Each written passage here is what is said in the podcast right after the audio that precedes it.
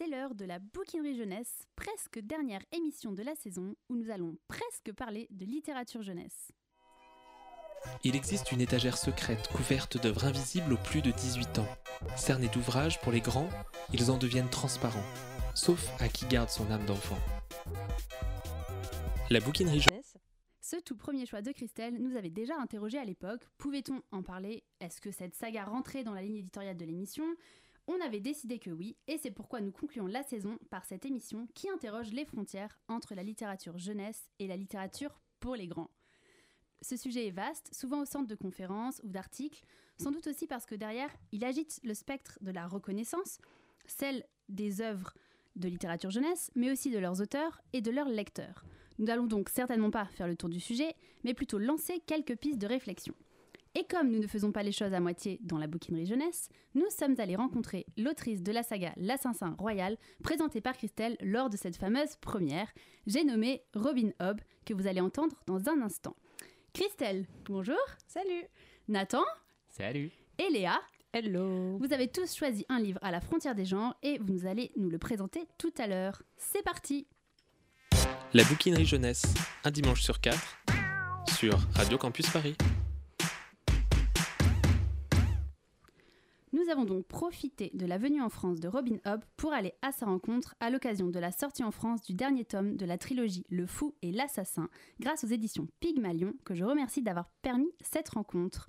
Je vous laisse écouter l'interview en faisant s'il vous plaît abstraction de mon pitoyable anglais. Merci d'avance. Merci beaucoup d'avoir accepté cette interview. Je suis très heureuse d'être ici pour cette interview.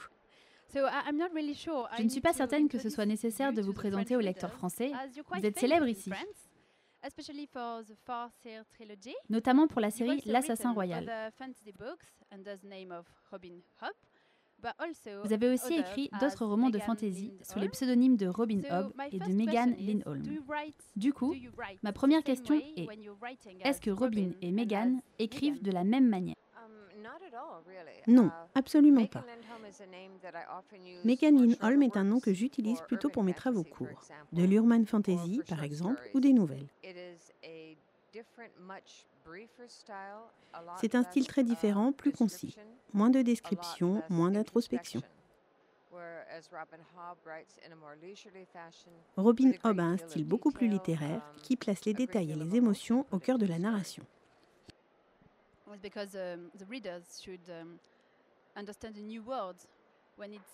C'est parce que les mondes que décrit Megan sont plus réalistes, en quelque sorte.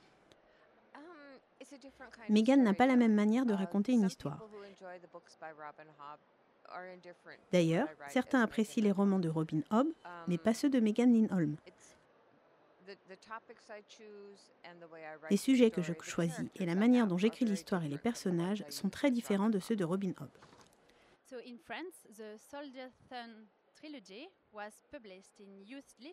En France, Le Soldat Chaman a été publié en littérature jeunesse et je connais de nombreux lecteurs qui ont découvert L'Assassin Royal alors qu'ils étaient adolescents et qui ont grandi avec ces personnages. C'est mon cas. Qu'est-ce que vous pensez de ce choix français? Celui de lire ces romans alors qu'on est adolescent De publier Le Soldat Chaman en littérature jeunesse. Ah, publier Le Soldat Chaman en littérature jeunesse. C'est délicat de définir qui sont les jeunes lecteurs aujourd'hui. À une époque, ça désignait les adolescents les plus jeunes, de 13 à 17 ans environ. Mais aujourd'hui, quand on parle de littérature young adulte, cela peut descendre à 11 ans et aller jusqu'aux étudiants.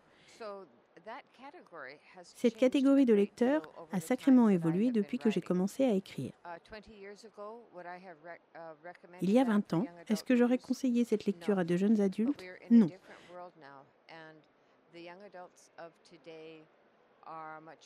Mais nous vivons une époque différente et les jeunes adultes d'aujourd'hui sont bien plus cultivés, bien plus conscients de ce qui se passe dans le monde. Donc, je ne pense pas que cette lecture serait trop dure pour eux. Vous êtes aujourd'hui à Livre Paris pour Le Destin de l'Assassin, qui est la fin du cycle 3 de l'Assassin Royal. mais également la fin de l'histoire de Fitz que vous avez commencé il y a 20 ans. Comment est-ce que vous vivez la fin d'une telle histoire? C'était une trilogie très différente et très difficile à écrire. J'ai côtoyé certains de ces personnages pendant presque 25 ans. Sous bien des aspects, ce sont mes meilleurs amis. Leur dire adieu n'est pas chose facile pour moi en tant qu'écrivain, comme pour de nombreux lecteurs. Mais nos histoires ont un début, un milieu et une fin. Oui, ça ne va pas être simple non plus pour les lecteurs. Vous avez exploré le royaume des anciens dans plein d'histoires différentes. Je me demande, comment vous vous organisez? Vous utilisez des cartes ou des chronologies? Vous notez tout ça quelque part Ou vous faites ça de tête?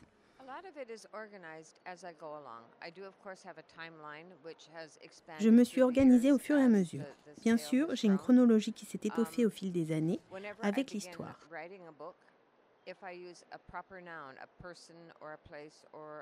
Dès que je commence à écrire un roman, si je mentionne le nom d'un personnage, d'un lieu ou d'un objet dont je veux me rappeler, j'ouvre un fichier sur mon ordinateur qui me sert de glossaire ou de dictionnaire pour le projet.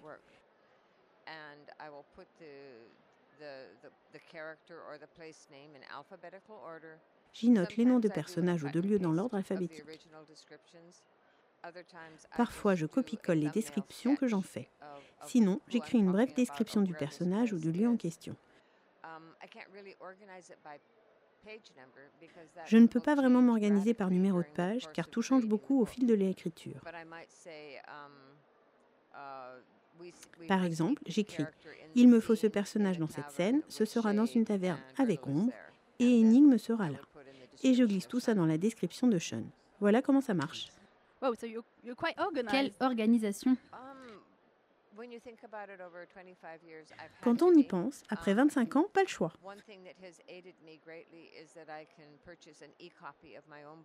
Ce qui m'a beaucoup aidé, c'est acheter des e-books de mes propres romans.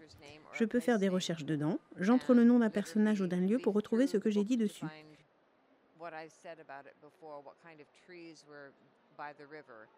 Quel genre d'arbre il y a près de la rivière, quelle taille elle fait, etc. Personne ne peut garder autant de détails à l'esprit pendant 25 ans. Il me semble que le fou est le personnage favori de nombreux lecteurs. Est-ce que vous vous y attendiez quand vous l'avez imaginé? Dans le premier jet de la Saint-Saint Royal, il y avait peut-être deux phrases à son sujet. Il était censé détenir d'importantes informations.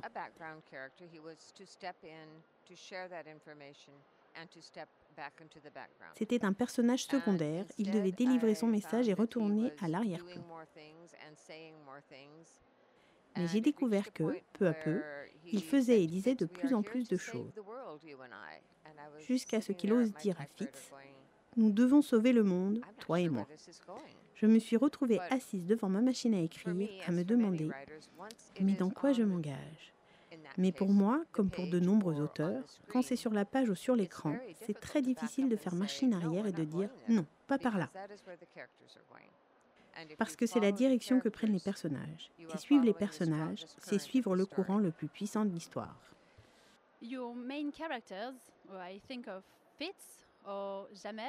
Vos personnages principaux, Fitz et Jamer, qui est le héros du soldat chaman, n'ont vraiment pas de chance. La vie est souvent injuste avec eux. Comment ça se fait?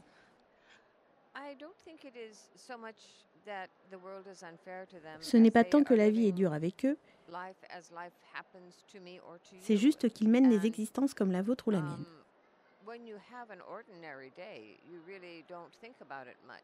Quand on vit une journée ordinaire, on l'oublie rapidement.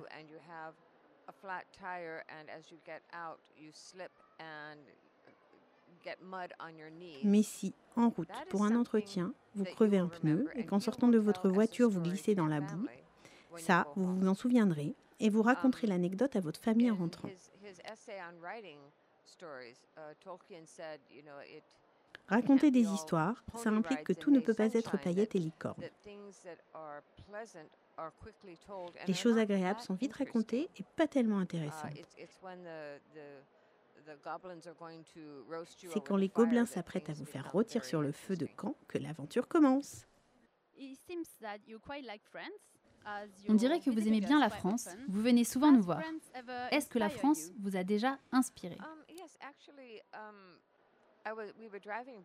Oui.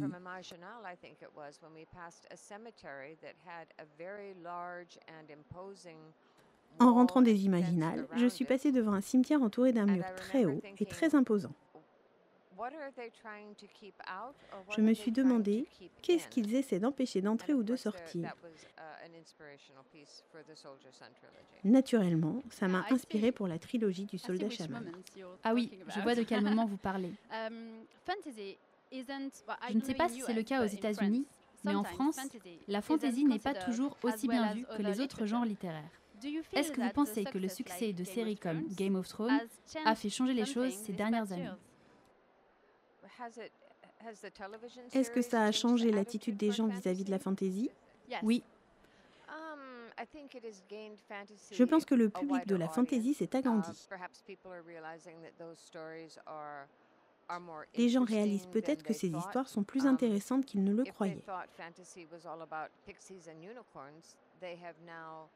La fantaisie, ce n'est pas que des fées et des licornes. On peut raconter des histoires bien réelles dans ces mondes fantastiques.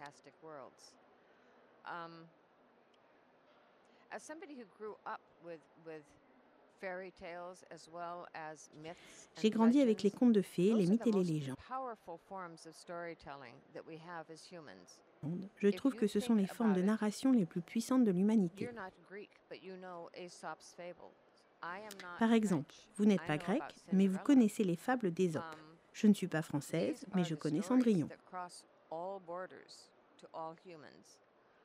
Ce sont des histoires qui vont au-delà des frontières, tout le monde les connaît. Je peux lire l'histoire de Momotaro, même si j'habite dans le nord-ouest des États-Unis. Ou celle de Quetzalcoatl, le serpent à plumes d'Amérique du Sud.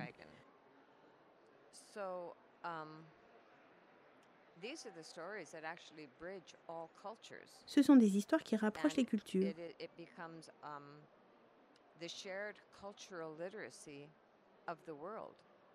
Elles font partie du patrimoine collectif de notre monde. Par exemple, Thor et Loki, vous les connaissez. Pareil pour Junon et Hera, vous les connaissez aussi. A contrario, vous ne connaissez pas forcément Huckleberry Finn, qui est un roman typiquement américain.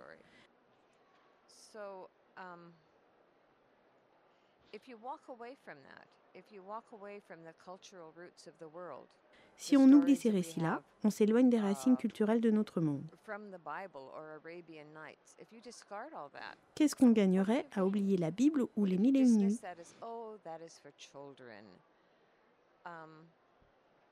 Si on les réservait aux enfants, on perdrait la moitié de notre langage. Si vous me posez une question et que je vous dis attention, c'est la boîte de Pandore, vous comprenez ce que je veux dire. Et pourtant, l'histoire de la boîte de Pandore est un conte pour enfants. Um, Est-ce que vous avez des projets à venir? Vous écrivez en ce moment?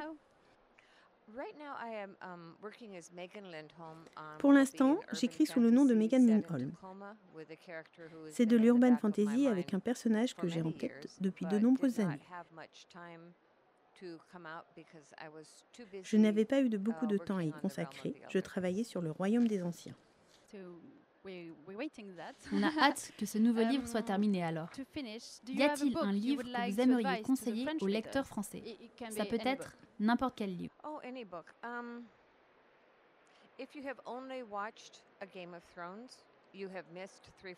Of si vous regardez seulement la série adaptée du Trône de Fer, vous manquez les trois quarts de l'histoire géniale que George um, raconte. Alors lisez les livres.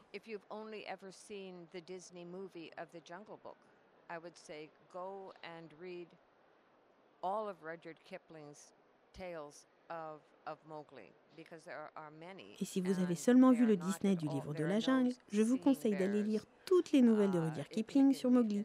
Il en écrit plein, et il n'y a pas d'ours qui chante dans l'histoire originale.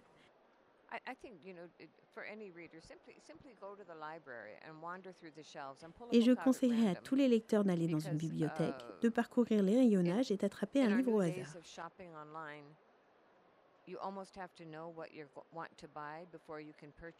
Parce qu'aujourd'hui, uh, avec le shopping en ligne, vous devez quasiment savoir quel livre vous allez lire avant de l'avoir acheté.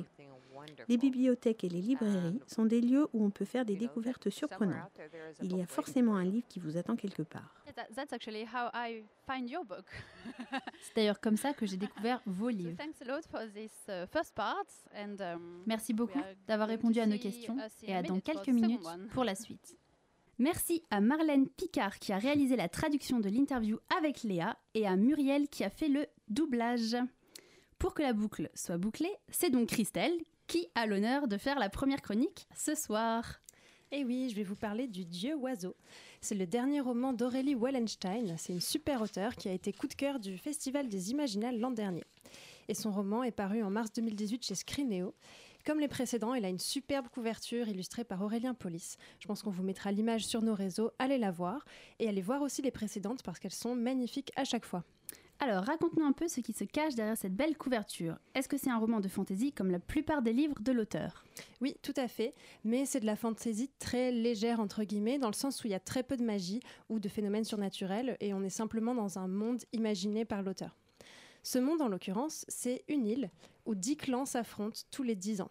Après des sélections impitoyables, un champion est désigné pour chaque clan et tous partent sur une île voisine où ils traverseront diverses épreuves pour s'emparer du trophée l'œuf d'or de Maoke, le dieu oiseau. Et celui qui ramène l'œuf est désigné vainqueur. Son clan régnera sur les autres pendant les dix ans à venir. La narration est menée par le jeune Faolan, et Faolan c'est un prénom irlandais qui signifie celui qui vit dans deux mondes. Son nom n'a pas été choisi au hasard, je pense, et vous allez comprendre pourquoi. Il y a dix ans, Faolan c'était le fils du chef de l'île, mais son clan a perdu les épreuves. Donc il a vu sa famille se faire massacrer et son père se faire embrocher, rôtir et manger par le clan vainqueur sous ses yeux. C'est sympa. C'est très sympa, voilà. Et comme il est le seul à avoir survécu, euh, en fait, il a survécu grâce à un détail un peu bête. Il a les yeux bleus. Et comme c'est très inhabituel, le fils du nouveau chef a voulu le prendre comme son esclave. Et depuis, Faolan subit sans arrêt, pendant dix ans, les humiliations et les tortures de son maître. En gros, si vous voyez qui est euh, Théon dans Game of Thrones, vous voyez à peu près la relation entre Faolan et son bourreau. Léa euh, pousse des petits cris euh, silencieux parce qu'elle adore Théon dans Game of Thrones. Sauf que Faolan, contrairement à ton cher Théon, Léa, n'a pas oublié son identité. Lui, il n'a pas oublié ce que sa famille a subi. Et son objectif suprême, c'est de participer aux prochaines épreuves, d'être sélectionné comme le champion de son clan, de remporter la victoire, pour mettre fin à ce cercle qui voit tous les dix ans de nouveaux tyrans faire régner la furie, la violence et le cannibalisme. Alors, est-ce qu'il va réussir à exécuter ce projet? Est-ce que ses blessures physiques et psychiques vont plutôt être des armes ou des handicaps dans sa course vers la revanche? Est-ce qu'il va savoir dépasser ses traumatismes pour devenir le dirigeant pacifique qu'il rêve d'être? Comme vous vous en doutez, je vais certainement pas vous donner les réponses, mais je peux quand même vous dire une chose. Faolan, qui se voyait comme la victime d'un bourreau terrible, comme un jeune homme plein de compassion qui n'aspire qu'à la paix et à l'équilibre, va peu à peu se rendre compte qu'entre le statut de victime et celui de bourreau, il n'y a qu'un pas, et que la monstruosité n'est pas toujours là où on l'attend. Aurélie Wallenstein dit qu'elle s'inspire des jeux vidéo pour écrire. Est-ce que c'est quelque chose que tu as remarqué dans ta lecture? Oui, totalement. Ça se voit dans quasiment tous ses romans, c'est vrai. Et ici, ça se voit déjà dans le style. Les descriptions sont très marquantes visuellement, pardon. Euh, en un détail, une tache de couleur, un mouvement, elle arrive à faire naître des images très fortes dans l'esprit de son lecteur. L'intrigue aussi est structurée d'une manière qui rappelle certains jeux vidéo on a presque l'impression de voir l'alternance euh, parfois entre cinématique et scène d'action. Et aussi, on voit le héros progresser au travers de plusieurs épreuves de plus en plus difficiles, jusqu'à affronter un choix final. D'ailleurs, à la fin du livre, j'avais un peu l'impression de me retrouver face à un dilemme comme ceux qu'on doit résoudre dans le jeu Life is Strange, pour ceux qui connaissent. Sans vous spoiler hein, la fin du roman, je peux vous dire que j'avais vraiment cette sensation de voir flotter devant mes yeux deux encadrés, décision A, décision B, et que le choix allait être crucial pour déterminer l'issue de l'intrigue. Alors bien sûr, tout ça, on le voit quand on sait qu'il y a cette référence ludique derrière le texte, mais euh, ça reste un roman à part entière, hein, qui reprend certains codes du jeu vidéo, mais de manière euh, organique et subtile. Pourquoi est-ce que tu as choisi ce livre pour cette émission dans laquelle on se pose la question des limites entre littérature jeunesse et littérature vieillesse? Eh bien déjà parce qu'il est trop bien. Euh, c'est un page turner. Aurélie Wallenstein, elle est vraiment très forte pour créer une tension, un élan, parce que ses romans sont souvent euh, construits comme des courses haletantes, des fuites en avant, et c'est typiquement le genre de livre impossible à lâcher. Euh, plus spécifiquement, donc sur le thème de notre émission, je trouve que ce livre, qui a été publié dans une collection jeunesse, aurait pu l'être dans une collection adulte. Et s'il avait été publié dans une collection adulte, je me serais demandé pourquoi il ne l'avait pas mis en jeunesse. Donc on est exactement sur ce type d'ouvrage un peu inclassable. Euh, d'un côté, on a des éléments qui sont distinctifs de la littérature jeunesse.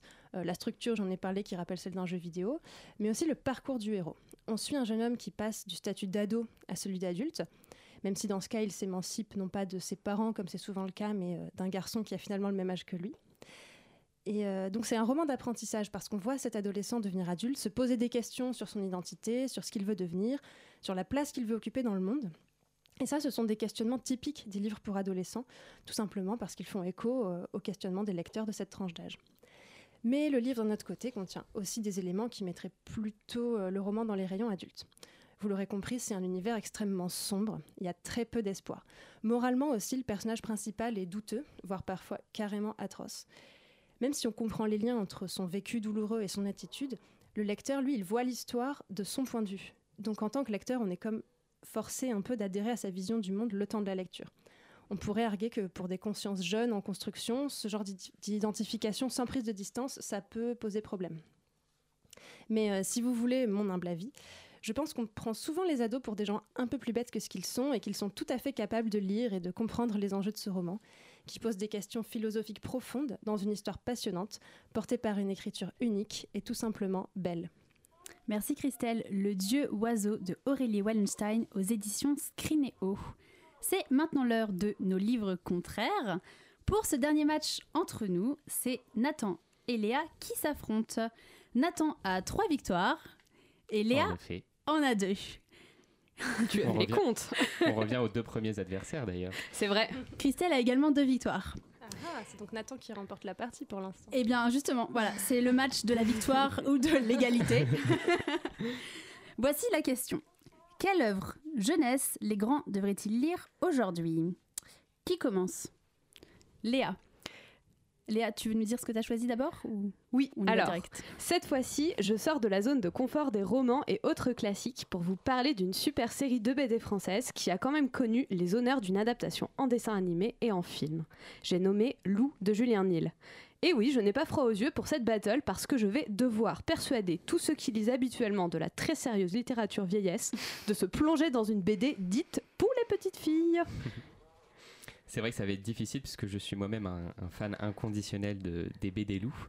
Mais j'ai mon challenger et une fois n'est pas coutume, j'ai choisi un de mes livres préférés. Il s'agit de Il faudra d'Olivier Talek et Thierry Lenain qui est publié aux éditions Sarbacane avec le soutien d'Amnesty International il y a de ça 14 ans déjà. Et je crois bien d'ailleurs que, que c'est la première fois qu'on parle de BD et d'albums dans nos livres contraires et pas de romans. Mais pour moi, c'est une bien belle manière de mettre à l'honneur ce trésor de poésie, de délicatesse et d'émotion. Eh ben, c'est parti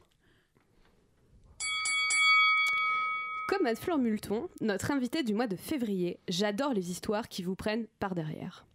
Dans ce sens, Lou, c'est un peu notre Buffy contre les vampires françaises.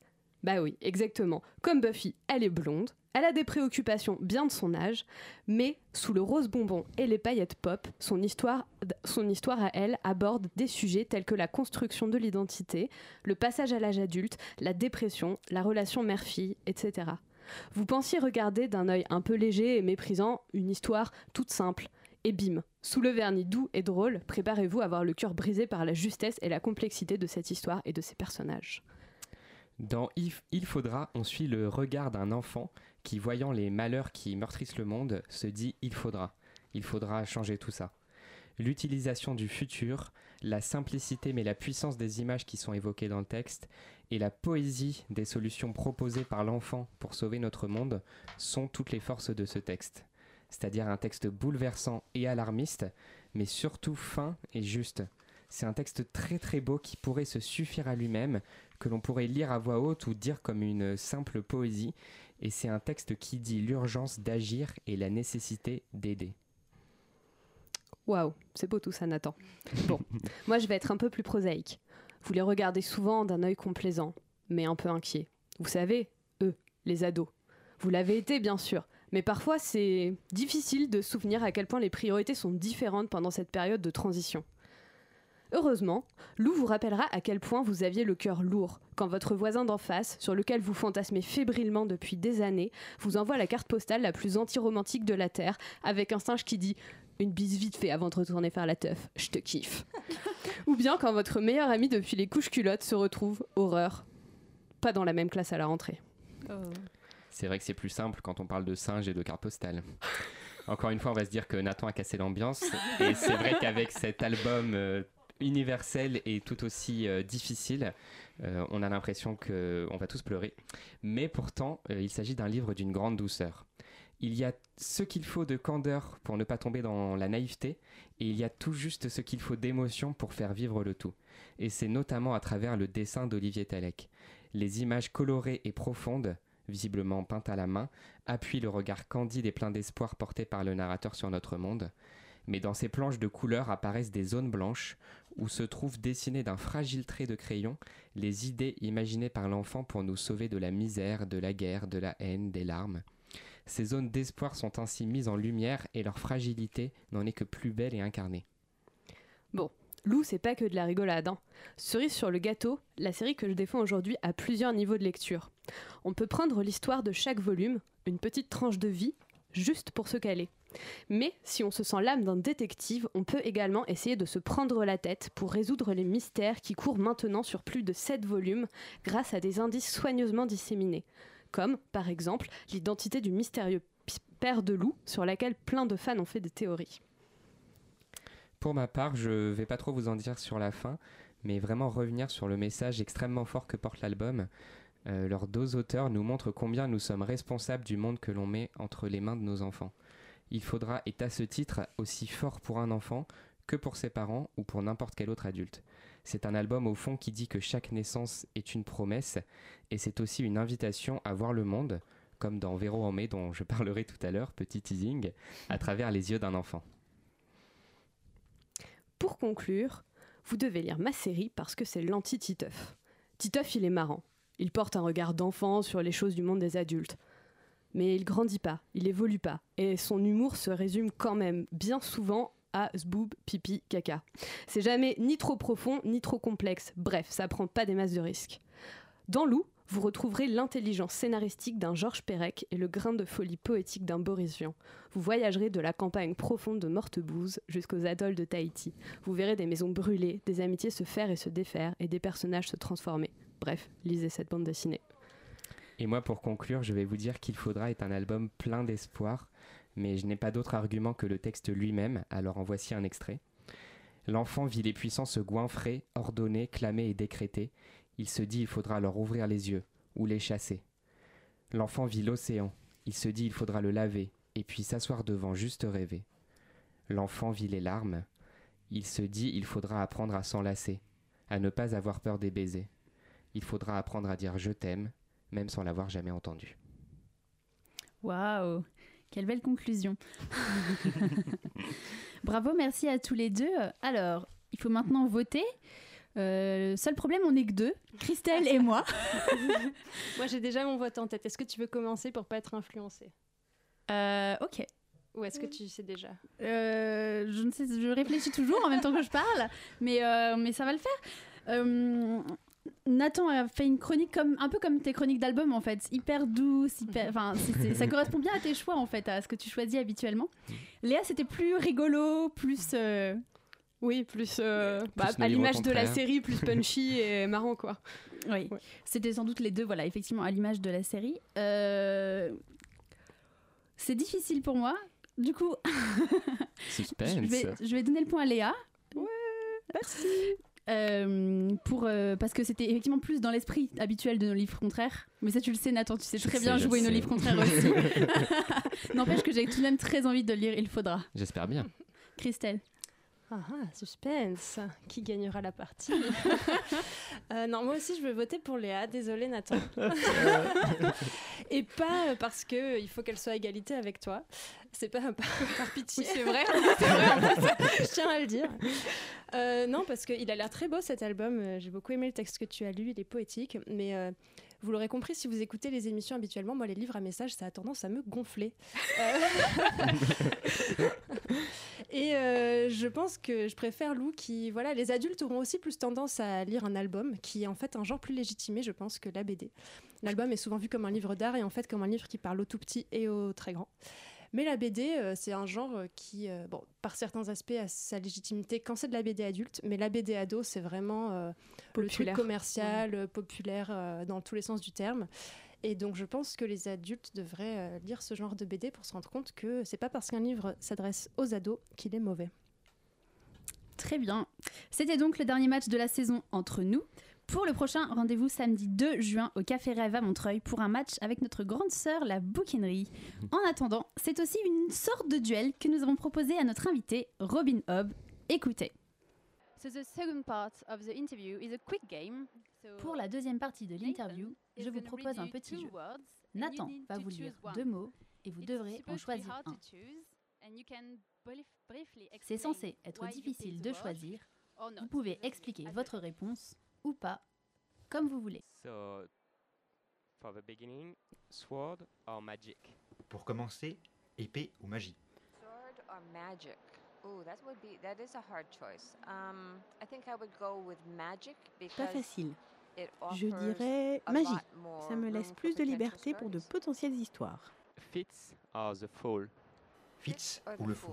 Um, J'ai fait un sacré chemin avec Fitz. Donc je dirais Fitz. Dragon or wolf? Dragon ou loup? Je dirais loup. Je me suis toujours senti très proche des canidés. Donc je choisirais le loup. Hmm, gardening or cooking? Jardinage ou cuisine? Jardinage. Je déteste cuisiner. The skill or the wit? L'art ou le vif? The wit. Um, I think animals le vif. Les animaux me semblent bien plus intéressants que les hommes. Keyboard or pen? Clavier ou stylo? Clavier. J'écris généralement en Times New Roman, taille 12. Game of Thrones or Lord of the Ring? Le trône de fer ou le Seigneur des Anneaux? Ah, Désolé um, George, le Seigneur des Anneaux. C'est ma référence en termes de um, narration. C'est une histoire qui a su toucher le monde.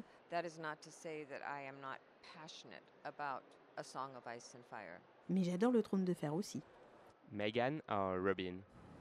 Megan ou Robin? Ça dépend à qui je parle. So thank you very much for this second interview. And Merci beaucoup d'avoir joué le jeu. C'était un plaisir de vous accueillir dans notre émission. Merci de m'avoir invité, ça m'a beaucoup plu. Pour ceux qui ne l'auraient pas déjà acheté, le dernier livre de la saga Le Fou et l'Assassin est donc sorti aux éditions Pygmalion. Il s'appelle Le Destin de l'Assassin et c'est l'ultime tome des aventures de l'Assassin Royal. Pour cette émission spéciale Frontières de la littérature jeunesse, Nathan, tu as choisi de nous parler d'un album d'actualité. Tout à fait. Euh, peut-être que Christelle ne va pas aimer l'album, parce que c'est quand même un album un peu un message. Non, non, je plaisante. Mais pour cette dernière émission en studio de la première saison de la bouquinerie jeunesse, j'ai en effet fait un choix un peu engagé, entre guillemets. En tout cas, j'ai choisi un livre qui, selon moi, peut libérer la parole et le dialogue chez les enfants, avec les parents, mais aussi entre grands. Euh, vous allez le voir, c'est aussi un peu une manière de marquer le coup de, entre guillemets, la dernière émission en studio, avec un livre qui, en sous-teinte, et pour les mêmes raisons que ce que je viens de dire, en dit beaucoup sur le pouvoir euh, que peuvent avoir les livres. Il s'agit donc de Véro en mai, de Pascal Bouchier au texte et Yvan Pomo aux illustrations, qui est un peu un, des grands albums de l'école des loisirs, qui est paru en 2008 et qui vient juste d'être réédité. Pour les 50 ans de mai 68. Tout à fait. Euh, Véro en mai, vous l'aurez deviné, se passe il y a 50 ans, alors que les foules se soulèvent et vont faire du mois de mai 68 un événement historique majeur dans l'évolution de nos droits et de la société française. Le parti pris du livre, et c'est ce qui en fait son originalité ainsi que son étiquette entre guillemets de littérature jeunesse, c'est qu'il traite l'événement à travers le regard d'un enfant. Au-delà de mai 68, c'est donc un véritable témoignage que les auteurs livrent ici, celui d'une époque.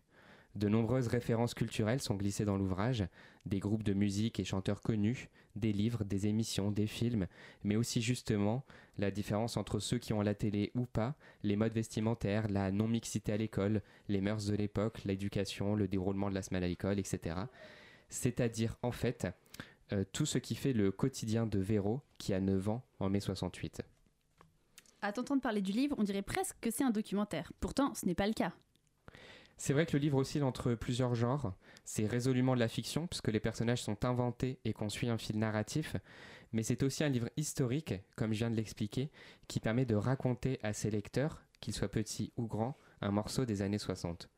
Dans la dédicace au début du livre, l'autrice le dédie d'ailleurs à quelques personnes qui, lui, lui, ont livré un témoignage de ce que c'était d'avoir euh, autour de 9 ans en mai 68. Et on sent qu'il y a quelque chose d'authentique dans le personnage de Véro et dans son entourage. On sent que leurs souvenirs vivent dans les pages du livre et habitent l'histoire. C'est pour cela, pour moi, que c'est un livre important. Il témoigne d'une époque, c'est un outil de mémoire et c'est un moyen d'échanger, euh, petit ou grand, sur ces événements. Plus qu'un livre à la frontière des littératures jeunesse et adulte, c'est donc pour toi un livre qui fait plutôt passerelle entre les générations. Oui, oui, et même au-delà de ça, c'est un livre qui, par son ton et par le fait qu'il s'adresse aux enfants, c'est, est une manière très accessible de se remémorer mes 68. Par exemple, pour moi, lire cet album, c'était un moyen de me rafraîchir la mémoire un peu sur les enjeux de mai 68 et sur son déroulé. J'ai aussi pu apprendre des choses et surtout j'ai pu capter euh, l'ambiance d'une famille à ce moment-là de l'histoire. Attention, cependant, ce n'est pas un essai historique, bien sûr, il n'est pas exhaustif sur l'époque. C'est un regard, celui d'un enfant sur mai 68, et c'est un livre qui est accessible dès 7-8 ans. Les événements sont expliqués avec des mots simples. Une grande partie ne, ne, se centre pas que sur les événements de mai 68, mais décrit l'époque et les enjeux politiques et sociaux sont bien entendu simplifiés pour être compris par les enfants. Le livre n'est-il donc pas un peu trop simple pour les adultes? Non, pour moi, ça, n'en est pas moins un livre exigeant. Euh, je ne le mettrai pas entre les mains d'un enfant de moins de 7 ou 8 ans parce qu'il parle quand même d'une période et d'un thème complexe où beaucoup de problématiques sont en jeu. De plus, certaines scènes, notamment la nuit que Vincent, le grand frère de Véro, passe en pleine manifestation contrée par les CRS, sont assez violentes. Mais je pense que c'est cette exigence qui crée à la fois des niveaux de lecture différents, euh, où adultes et enfants n'iront pas tous, et à la fois des questions. De plus, le dessin très réaliste d'Ivan Pomo, connu entre autres pour ses albums BD du chat détective John, Chatterton, je vais y arriver, euh, qui, est, euh, une BD très connue à l'école des loisirs, est à la frontière de l'album et de la bande dessinée. Enfin, la construction des pages, elle, tantôt en, plan, en planche, tantôt en dessin éparse sur les pages, rappelle également la bande dessinée et demande donc un certain rythme de lecture. Et alors toi, qui es plongé dans la littérature jeunesse en tant que jeune adulte, est-ce qu'il t'a plu ce livre? Évidemment oui, puisque j'en parle ici. Euh, j'espère ne pas avoir donné une vision trop documentaire, voire scolaire de ce livre, mais c'est une de ses dimensions et c'est son côté historique qui en fait l'intérêt pour un adulte. Mais je trouve que ce livre brille d'une vraie intelligence, celle du point de vue original de l'enfant, celle de la narration qui témoigne, raconte et explique tout ça en même temps, et l'intelligence justement de ne pas prendre les enfants pour des idiots à un moment trouble et incertain de notre société, je pense qu'il est important, voire urgent, de répondre aux questions des enfants ou de leur montrer que parfois il est nécessaire de se battre pour ses droits ou ses convictions, même si on l'a déjà fait il y a 50 ans. Je parlais du pouvoir des livres au tout début de ma chronique. Euh, je ne dis pas que la lecture d'un album va créer une révolution, loin de là, mais comme on le sait très bien, la lecture d'un livre soulève des questions, ici chez les enfants ou chez les grands. Les questions soulèvent des débats et les débats, eux, peuvent soulever des foules pour finir sur une bonne note, parce que je n'aimerais pas avoir euh, cassé la bonne ambiance qui règne en studio, en parlant de l'actualité de ce mois de mai 2018, citons des mots qui justement ont usé de leur pouvoir en mai 68. C'est le slogan L'imagination au pouvoir. Merci Nathan. Véro en mai, un album de Pascal Bouchier et Yvan Pomo à l'école des loisirs. Bon alors, qui a envie d'avoir le destin de l'assassin dédicacé par Robin Hobb? Moi. Ouais. Donc, euh, à part moi et Christelle, hein, je veux dire, parce que bon, euh, sur les livres dédicacés qu'on fait gagner, je tiens à ajouter quelque chose, puisque c'est la dernière émission en studio. Je suis terriblement jalouse des gagnants, parce que moi, je fais jamais signer le livre pour moi. Ils sont toujours dans ma bibliothèque un certain temps. Donc là, celui-là, je l'ai depuis quelques temps. C'est une extraordinaire que j'admire à genre 1000%, pour qui il faut faire des heures et des heures de queue pour avoir une dédicace. Je l'ai, mais c'est éphémère. Voilà, j'en assure simplement la garde le temps qu'il vous revienne à vous, auditeurs. Alors participez, n'hésitez pas. Pour tenter de gagner le destin de l'assassin dédicacé par Robin Hobb, il vous suffit de vous rendre sur Twitter, Facebook ou Instagram et d'inviter un ami à participer. Le gagnant est tiré au sort. Bonne chance à tous. La bouquinerie jeunesse, un dimanche sur quatre, sur Radio Campus Paris. Comme je le disais en introduction, et comme nous l'avons vu avec euh, tous les livres que vous avez déjà présentés, les frontières entre littérature jeunesse et adulte ne sont pas toujours très claires. Alors est-ce que vous, autour de cette table, vous avez une petite idée de comment on pourrait distinguer un peu les deux? Bah, Déjà, il existe une loi. C'est un bon début. Pas du tout un, comment dire, un critère clair euh, ou tout à fait légitime, mais c'est peut-être un premier élément. Il y a la loi de 1949 sur les publications destinées à la jeunesse que vous trouvez normalement au début de chaque livre destinée à la jeunesse, comme son nom l'indique. C'est une loi qui est un peu désuète, puisque depuis 1949, je ne crois pas qu'elle ait été trop révisée. Par exemple, euh, d'après cette loi, un livre qui incite à la paresse ne peut pas être adressé aux jeunes. Mais euh, voilà, il y a aussi des éléments plus euh, moraux, etc. Et il y a un comité qui se réunit pour passer en revue tous les textes pour la jeunesse qui vont paraître et qui décide s'ils sont dignes de paraître ou pas. Donc on peut déjà dire qu'au moins les textes estampillés loi 49 sont pour la jeunesse. Après, euh, c'est à peine le tout début de la réflexion, il y a plein d'autres choses à dire.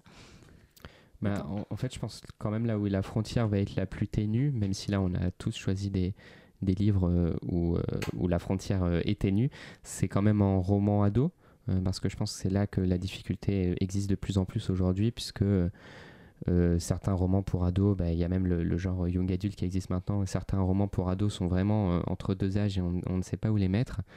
Euh, mais globalement, il y a quand même aussi quelque chose de, dans l'édition euh, de la cible, c'est-à-dire que certains albums sont aussi conçus pour les enfants. Je parlais de Véro en mai que je mets, Véro en mai que je mets dans cette frontière-là, mais en fait Véro en mai est quand même, comme je disais dans ma chronique, conçu pour des enfants.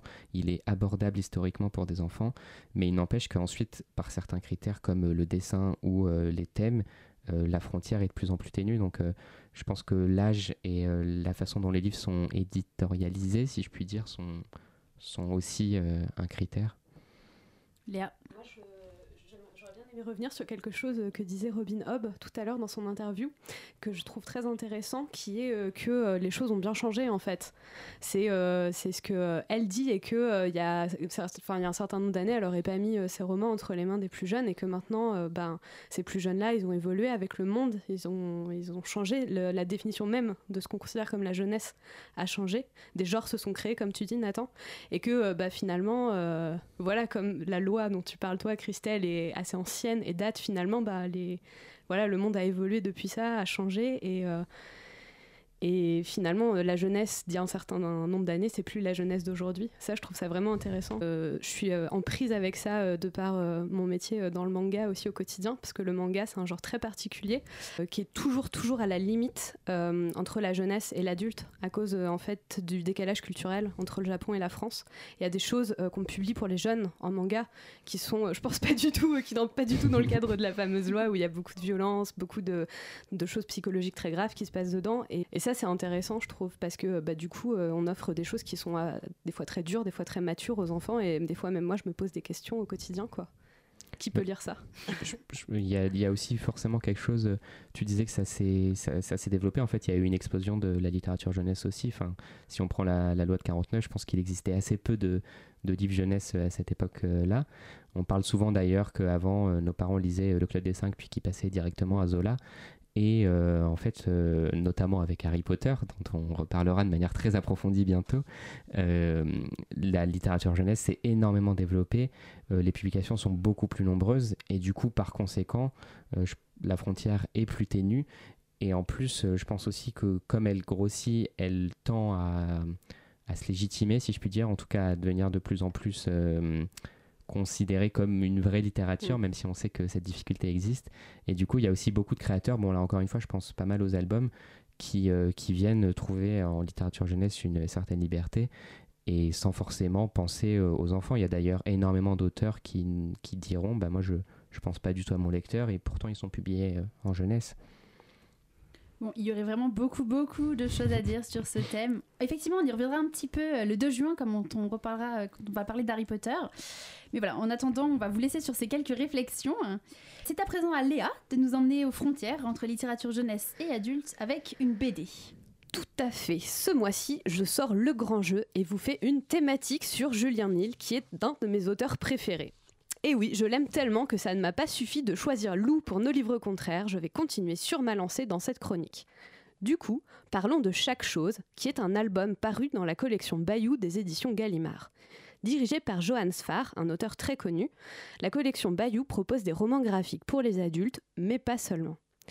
Oscillant entre deux temporalités mises en parallèle, chaque chose raconte l'histoire d'un certain Julien, tiens tiens, et de son père à deux moments de leur vie. Petit garçon fan de bande dessinée, Julien part seul avec son papa qui s'est séparé de sa mère pour la première fois pendant les grandes vacances d'été. On le retrouve adulte, devenu auteur de bande dessinée, et devant faire face à la grave maladie de ce papa hospitalisé. Vous l'aurez compris, chaque chose est une autofiction. Non mais Léa, c'est totalement déprimant là encore, c'est pas possible. on avait dit que tu faisais un effort et que tu présentais quelque chose de drôle. Bon, c'est vrai. Mon résumé laisse à penser qu'on va pleurer dans les chaumières encore une fois. Mais ça serait très mal connaître Julien Nil, qui, comme dans Loup, sait parfaitement parler de sujets graves et incroyablement complexes tout en faisant de chaque chose un album infiniment drôle et positif. L'histoire du petit Julien commence alors qu'il rejoint son père, magicien un peu raté qui a plus le look de Dédé le camionneur que de Mesmer et qui veut prouver à son fils qu'il peut lui offrir des vacances de dingue. Pour ça, l'agent du papa lui a dégoté un contrat en or, faire la tournée des plages, nourrir et loger. Oui, mais voilà, rien ne se passe comme prévu. Car loin des tours de magie, son contrat va consister à revêtir le costume bleu de Monsieur Nounours le plus kitsch de la Terre et faire la tournée des plages avec coucou et câlin aux familles sous le cagnard pour promouvoir une bonbonne de gaz nouvelle génération. Pour offrir ses vacances à son fils, il va devoir dire oui et découvrir Caroline, la charmante et implacable créatrice de la campagne publicitaire, Monsieur Pichard de la compagnie de gaz dont la naïveté frise l'inconscience et Hans, le cascadeur reconverti en conducteur de camion plage.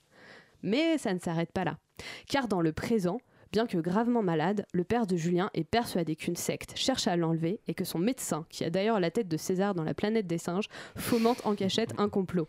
Franchement, vu l'attitude du médecin, parfois très rassurante, parfois complètement alarmante et absurde, il y a de quoi se poser des questions. Bref, vous l'aurez compris, les péripéties sont rocambolesques et les personnages ont parfois un petit grain de folie qui les rend attachants. Ouf, bon ça va, on va rire un petit peu alors. Mais bon, Léa, tu vas pas m'avoir comme ça. J'ai l'impression que ça parle quand même de sujets un peu tendus cette histoire. Oui, alors certes, le papa du grand Julien semble en phase terminale d'une obscure maladie, et les personnages se prennent parfois des cuites. Mais ces trucs-là font partie de la vie et sont toujours racontés avec sensibilité et humour. Et c'est ça qui fait toute la singularité du ton de Julien Nil. Un peu à la manière d'un Alexandre Astier dans Camelot, pour qui les choses drôles cachent toujours un fond de tragédie et les choses tragiques sont toujours tournées en dérision.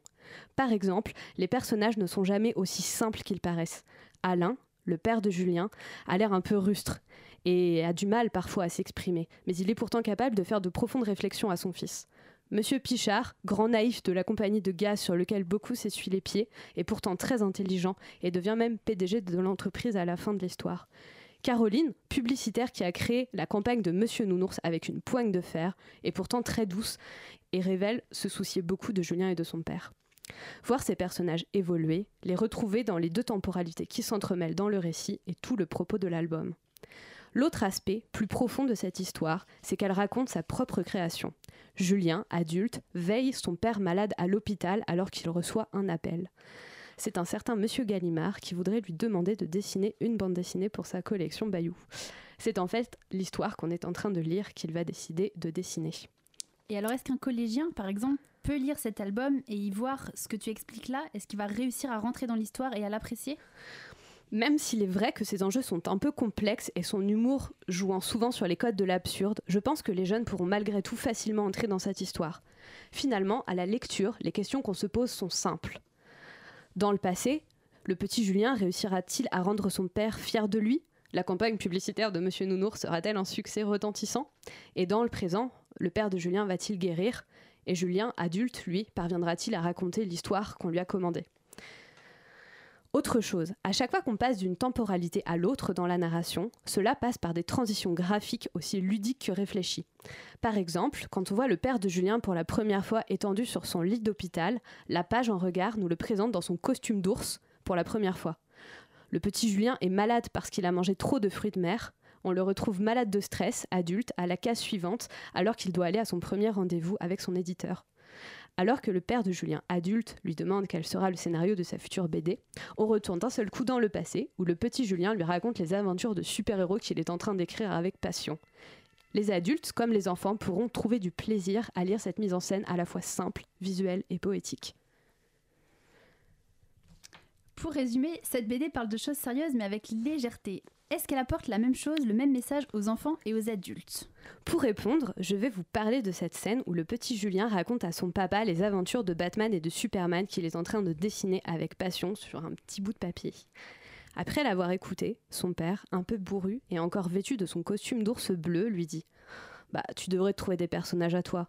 Par exemple, tiens, tu peux raconter des choses qui arrivent à des types normaux comme nous. Peut-être que ça peut intéresser les gens. Dans le fond, chaque chose. Euh, enfin, tu vois quoi. Bah, je pense que ça, c'est exactement, au-delà de cette scène, ce que cet album permet de faire comprendre aux plus jeunes comme aux plus vieux.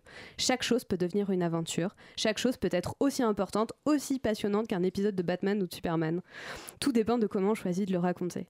Voilà le message du père de Julien à son fils.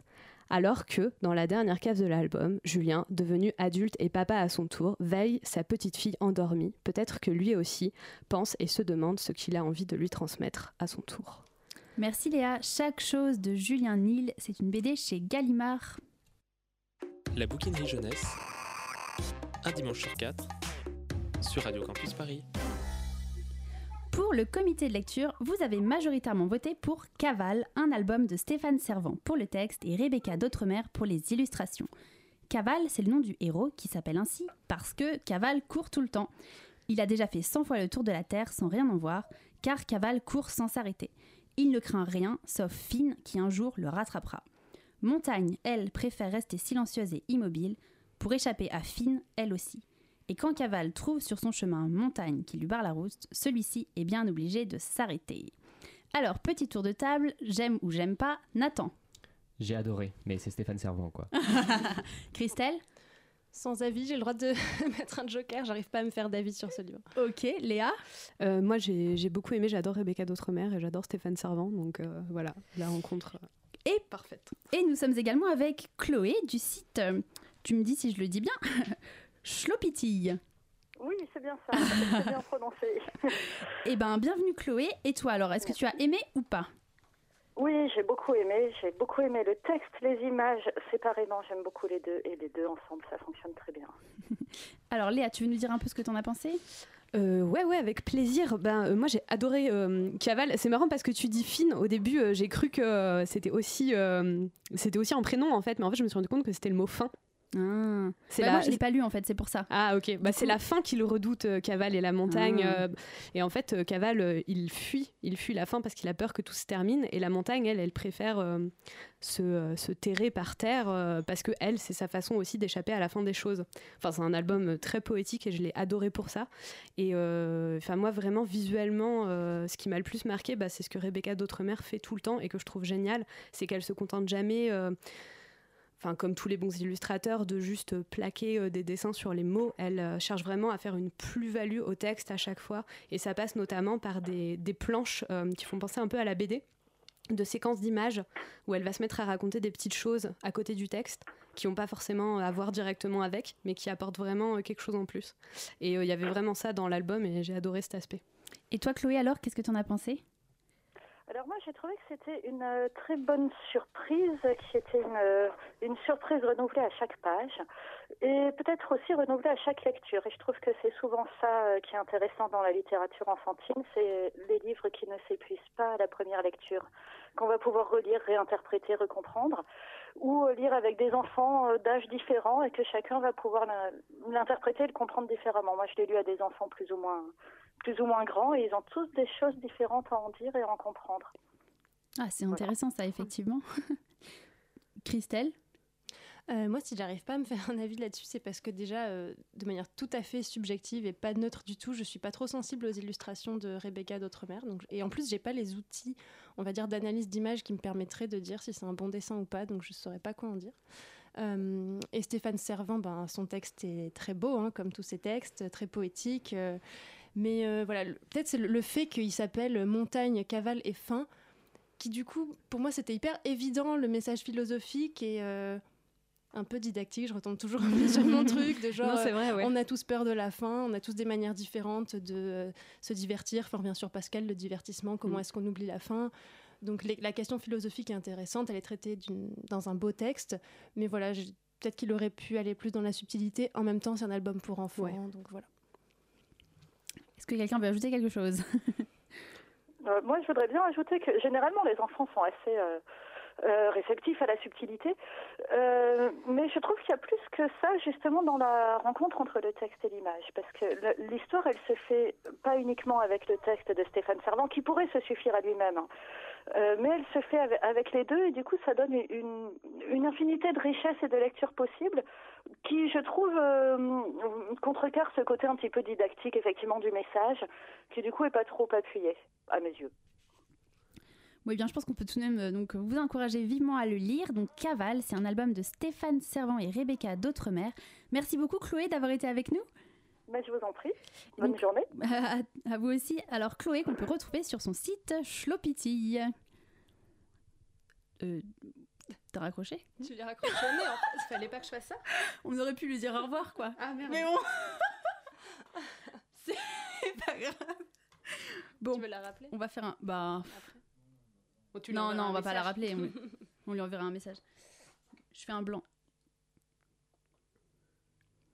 C'est maintenant l'heure de se dire au revoir, mais on se retrouve dans moins d'une semaine, soit samedi 2 juin. Rendez-vous au Café Rêve à Montreuil pour une émission en public 100% dédiée à Harry Potter. Nous serons avec Charline Cueillas, journaliste au Monde des Ados, Xavier Dalmeda, éditeur chez PKJ, Lucia Loupio du blog Allez vous faire lire, Anne-Fleur Multon, autrice chez Pulp Fiction, et Benoît Virol, psychologue, psychanalyste et auteur de L'Enchantement Harry Potter. Nous serons aussi avec l'équipe de la bouquinerie. Il y aura des jeux, des cadeaux à gagner, de nombreuses surprises et trois concerts live pour clôturer la soirée. Tous nos invités sont spécialistes dans leur sujet et évidemment fans d'Harry Potter. Et nous aussi, on a hâte de vous y retrouver. Je vais terminer par une citation de Patrick Ben Soussan qui est tirée de son livre Qu'apporte la littérature jeunesse aux enfants et à ceux qui n'en sont plus? Il écrit Il n'y a pas d'art pour enfants, il y a de l'art. Il n'y a pas de graphisme pour enfants, il y a le graphisme. Il n'y a pas de couleurs pour enfants, il y a les couleurs. Il n'y a pas de littérature pour enfants, il y a la littérature.